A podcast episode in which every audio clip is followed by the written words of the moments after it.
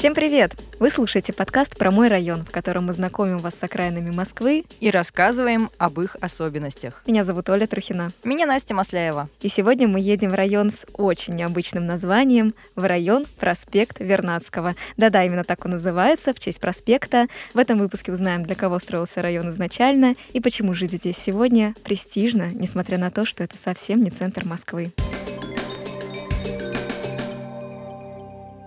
Проспект Вернадского — это довольно маленький район. Административно он относится к западному округу, хотя географически, я бы сказала исторически, а еще идеологически, это, конечно, юго-запад, такая интеллектуальная часть Москвы, где традиционно селилась именно научная элита. Ну, потому что так исторически сложилось, что тут сконцентрировалось много научных институтов и научных учреждений. И непосредственно в районе проспекта Вернадского тоже есть такие заведения, и мы в этом выпуске обязательно поговорим еще об этой особенности района. Район находится не то, что чтобы очень далеко от центра, но и не так, чтобы близко. На метро от Охотного ряда до станции проспект Вернадского минут 20 ехать. Ну, плюс в прошлом году сюда пришла большая кольцевая линия, поэтому можно ехать на Красной Ветке в центр или на БКЛ в соседние районы, что удобно. Если вы передвигаетесь на машине, ну, то зависит тут от пробок. Вообще, на проспекте Вернадского это я сейчас говорю про дорогу, которая является главной магистралью района. Да, тут легко запутаться. Ну, да, можно и в пробке постоять. Такое тоже случается.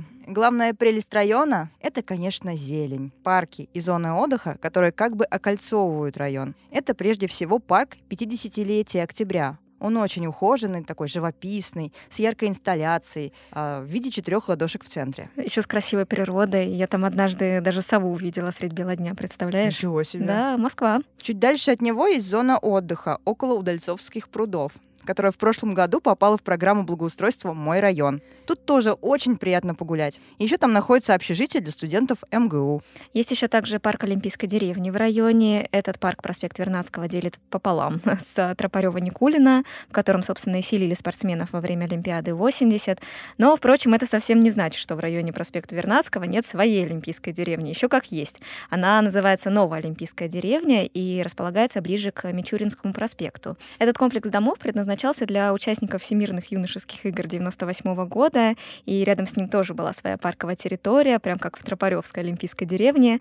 Ну и в наши дни каскад новых олимпийских прудов — это, по сути, тот же парк 50-летия октября, это одна территория.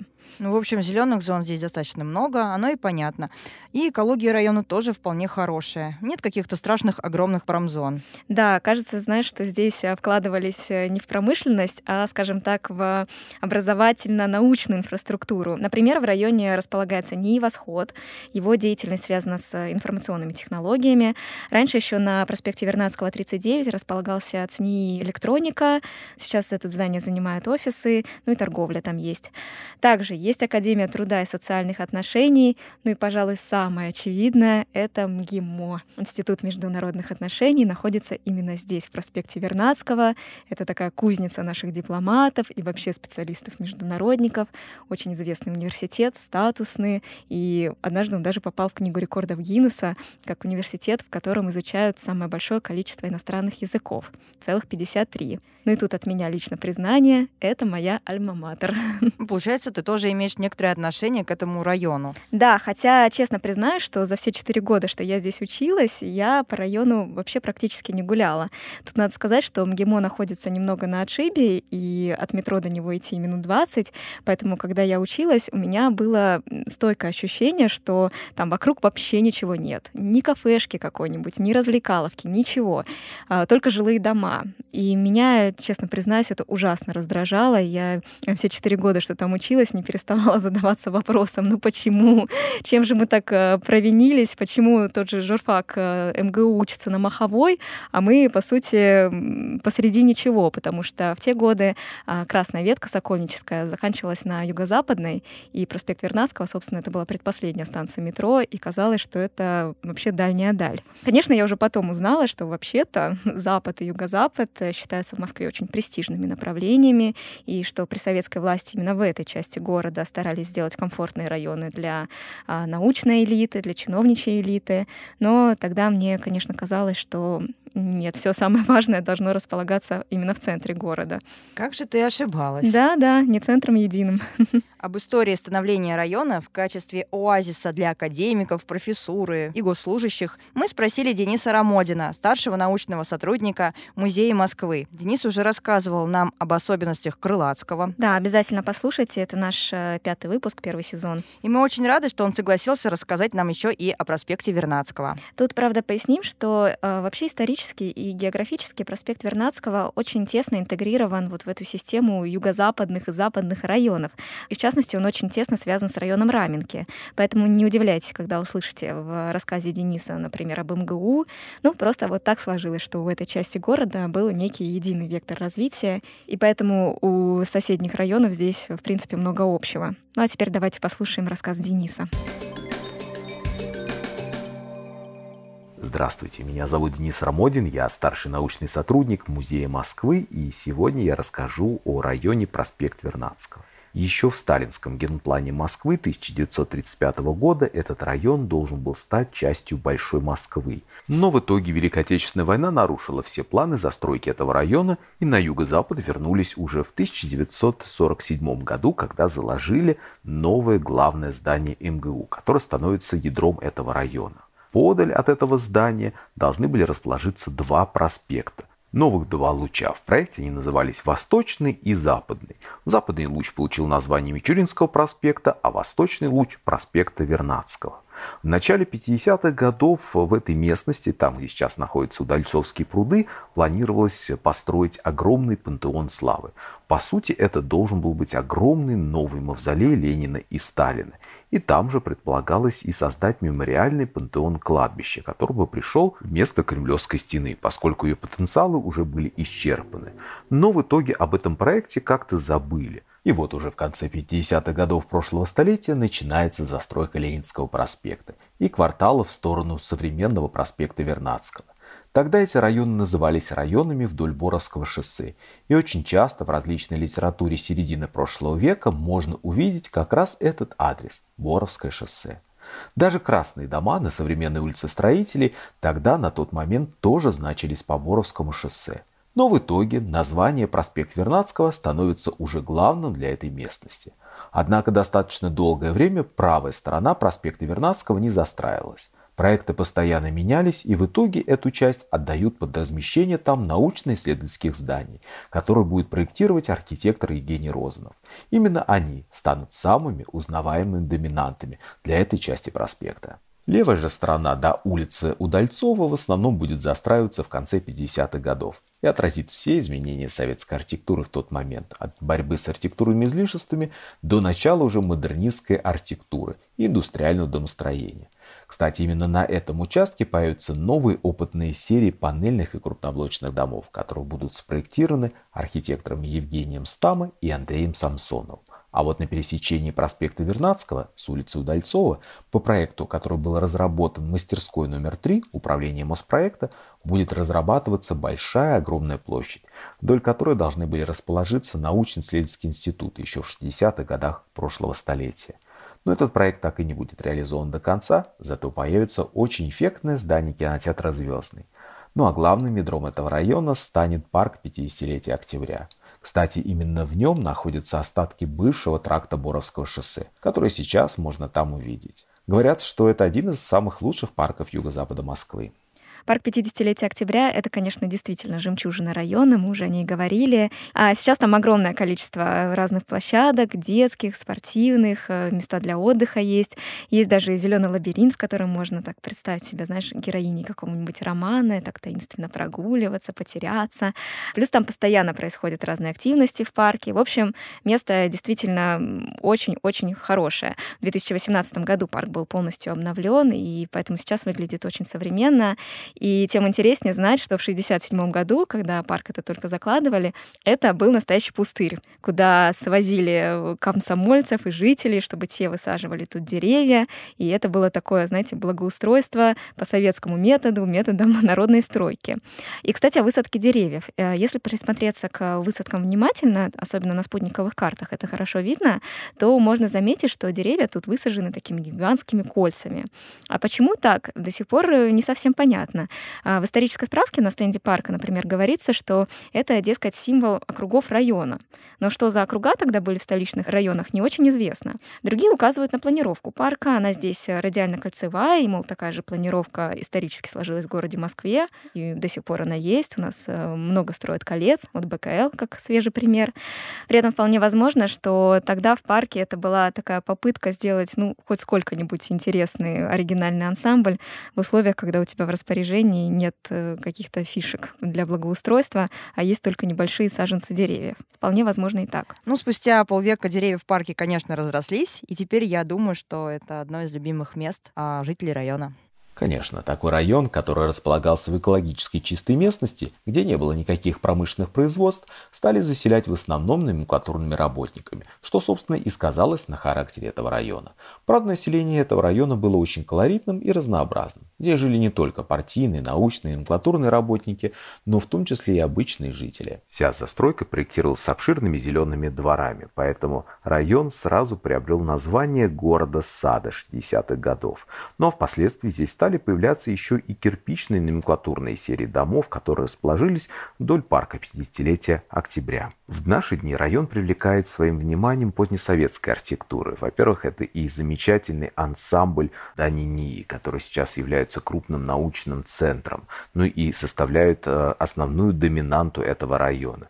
Кроме того, вдоль улицы Удальцова можно увидеть еще и номенклатурные жилые дома, построенные в 70-е и 80-е годы по проекту Евгения Стама.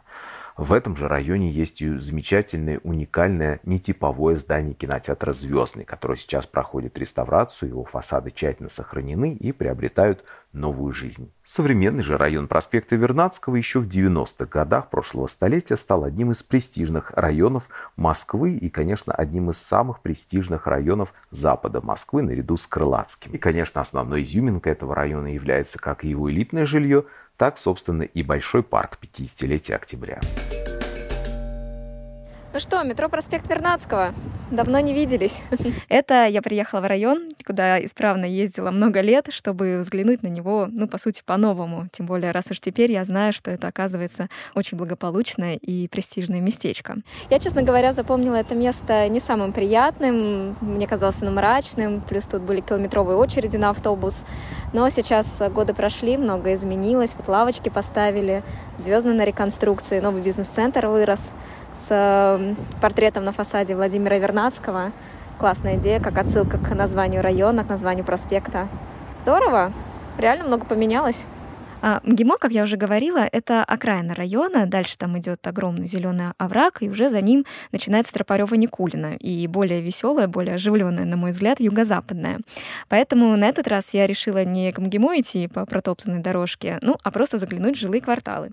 И знаешь, что я тебе скажу? Что же? В них классно. Я поняла, что для студента, ну, когда тебе хочется развлекаться, знаешь, так шататься по городу, по барам и все такое, район, да, может быть, не слишком веселый, но для жизни он, правда, хорош. Ну, рядом есть парки, общественные зоны, там, дворы, собаками много гуляют. Э, кстати, о собаках. Совсем недавно там появилась обновленная благоустроенная площадка для собак-питомцев в Москве, которую мы открыли по программе «Мой район».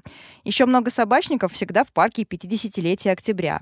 Ну, там, понятно, раздолье, плюс есть э, площадочки отдельные тоже для выгула. Да, еще в районе очень много клиник, э, салонов красоты, детских учреждений, кафешек. А все потому, что тут достаточно много домов, где первые этажи отданы под бизнес. Поэтому, по сути, у тебя действительно есть много всего в шаговой доступности.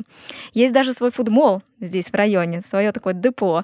А, называется «Рынок на Ленинском». Там два этажа, веранда и ну, с три десятка, наверное, стритфуд-точек разных. Плюс там постоянно устраивают активности, мастер-классы всякие. И мне кажется, что это очень круто, что такое место есть совсем рядом с жилыми домами. Так, окей, ну что у нас тут? Эм, поки, узбекская, белорусская, вафли, э, пиццерия, много всего, греческая. Ух ты. Ну, барчики, понятно. Короче, есть из чего выбрать. Так, ну надо смотреть, где очереди. Хачапури, чебуреки. Ну вот здесь есть люди, ну естественно. Пойду тоже туда. Кстати, рынок этот называется на Ленинском. И адрес у него Ленинский проспект 108. Вот только загвоздка в том, что территориально находится он вообще не на Ленинском проспекте, а скорее в глубине квартала. И это еще одна такая особенность района проспекта Вернадского. Состоит она в том, что тут э, абсолютно непонятная, сумасшедшая нумерация домов в которой путаются даже местные. В чем тут дело? Нумерация домов тут идет не только вдоль улицы или проспекта, к которому этот дом принадлежит, но и сильно вглубь квартала. И из-за этого, чем дальше в квартал ты идешь, тем, по сути, тяжелее сориентироваться. В общем, тут без карты, правда, сложно. Я это еще по учебе в МГИМО помню, потому что как-то на одной из э, первых, в принципе, пар у нас один из наших преподов говорил, что вот, ребят, посмотрите, вот МГИМО адрес э, проспект Вернадского, 76, а смотрите-ка, находится он фактически на улице Лобачевского. Я помню, что тогда дал задание нам узнать, кто такой Вернадский и кто такой Лобачевский, в честь кого названы улицы. Ну что, спустя почти 10 лет сдаю домашнюю работу. в честь кого названы улицы в районе? Ну, улица Лобачевского названа так в память об ученом математике Николае Лобачевском, а, который был ректором Казанского университета и который занимался геометрией и даже поспорил с Евклидовой системой. Владимир Вернадский, в честь которого назван проспект и, по сути, район тоже, был ученым в области естествознания. Он написал почти полтысячи научных работ, организовал множество экспедиций и даже основал науку биогеохимию. А еще сформулировал учение о ноосфере и многое-многое другое. Вообще район проспект Вернадского с точки зрения улиц действительно интересный, потому что многие из них как раз названы в честь ученых, исследователей, путешественников. Ну, та же улица Каштаянца или Семенова Теншанского, Воейкова. И, кстати, если вам интересно почитать об истории этих улиц и о научных открытиях тех, э, в память о ком эти улицы названы, то мы в описании к этому эпизоду оставим ссылку на наш проект «Наука в городе». Там мы собрали на карте Москвы более 180 улиц, проспектов и площадей, названных в честь деятелей науки. И можно будет найти проспект Вернадского или любой другой район и почитать, э, где там есть улицы, названные в честь ученых. Мы постарались описать достижения деятелей науки максимально простым языком, поэтому уверена, что всем-всем будет интересно.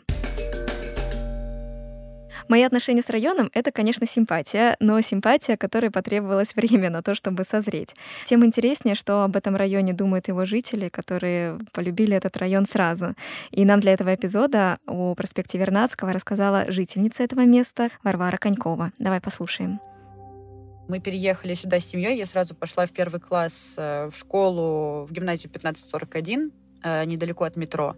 И я могу сказать, что даже в моем детстве, до того, как район развился до современного уровня, всегда было что поделать детям. Мы э, ходили на разные кружки, я ходила в музыкалку, я ходила на хореографию, вокруг жила куча топовых репетиторов. У меня был и отдельно преподаватель по вокалу, который пел в хоре Большого театра.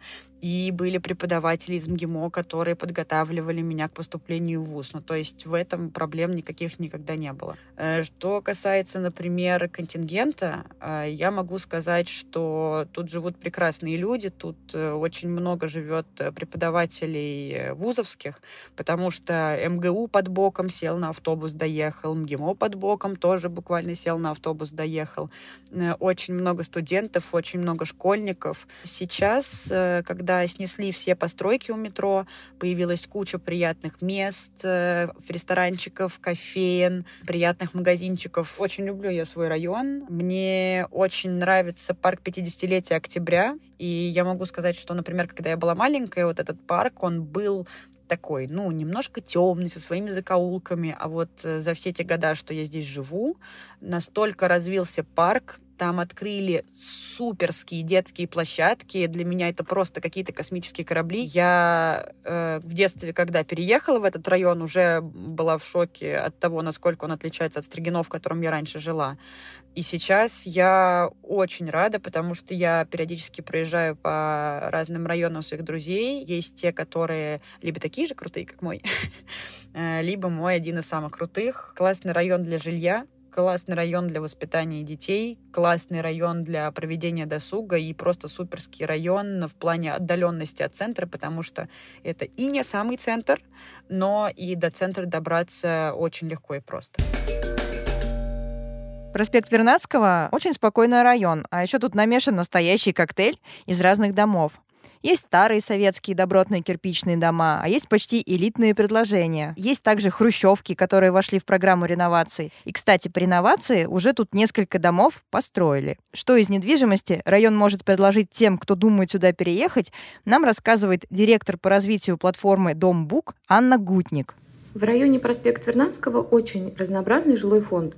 От блочных пятиэтажек до монолитно-кирпичных башен, уверенно соответствующих классу «Бизнес плюс». Интересно, что в районе нет ни одного так называемого сталинского дома. Если не брать в расчет апартаменты, то для покупки самой маленькой и скромной квартиры на вторичном рынке придется приготовить не менее 10 миллионов рублей – Ценовой максимум для жилья находится на отметке примерно 100 миллионов рублей. Однако в одном жилом комплексе есть и трехуровневые пентхаусы с отделкой и без, гораздо дороже, от 130 до 500 миллионов рублей. Примеряясь к району, советую рассчитывать свои силы так – примерно 300-350 тысяч рублей за квадратный метр в старом жилом фонде и 400-420 тысяч рублей за квадратный метр в улучшенных домах. Поскольку район проспект Вернадского небольшой и все ключевые объекты, что парки, что станции метро, так или иначе находятся в 10-15 минутной доступности от практически любого дома в локации. Поэтому такую характеристику, как расположение, можно исключить из списка важных критериев при выборе жилья. Если также не смотреть и на цену жилья, я бы посоветовала присматриваться к монолитно-кирпичным домам 2000-х годов. Они сравнительно молодые, качественные, у них есть ограждения и подземные паркинги, просторные планировки, видовые квартиры на этажах выше 15 так как проспект Вернадского пока еще мало- и среднеэтажный район. Словом, у этих домов один недостаток, в них дорогие квартиры. По новостройкам. Э, тут Анна отметила очень интересную вещь. Э, сейчас в районе есть всего один свежий проект. Это по данным системы binmap.pro. Это ЖК, который называется Лофт на Вернадского. Ну, а особенность его в том, что в продаже там очень маленькие апартаменты. Ну, вот прям очень. Есть даже лот в 13 квадратов, представляешь? Это какой-то для муравья, как говорят сейчас, квартиры. Да. Зато купить его можно всего 4 миллионов здесь квартиру. И, как остроумно говорит Анна, это самый дешевый билет в район для тех, кто прям очень очень-очень хочет сюда поселиться. Однако есть еще один шанс попробовать дождаться сравнительно недорогого варианта в районе проспект Вернадского. Купить квартиру в доме для переселения, в так называемом реновационном доме. Или в пятиэтажке под расселение, если таковые варианты удастся найти. Реновация сотрет с лица района примерно три четверти всех построек. Уцелеют только дома выше 8 этажей и моложе 1970-х годов. Ну вот, а район предсказуемо не дешевый, но очевидно, за эти деньги вы покупаете себе спокойное окружение и, конечно, статус и некий престиж. А жить в районе, который называют городом-садом, это, конечно же, удача. Друзья, это был подкаст про мой район, и говорили мы сегодня о проспекте Вернадского. Ставьте лайк на Яндекс Музыке или 5 звезд на Apple подкастах или любую другую реакцию одобрения на той платформе, где вы нас слушаете, если выпуск вам понравился. А мы вернемся уже в следующий четверг с новым интересным эпизодом. Пока-пока. До новых встреч!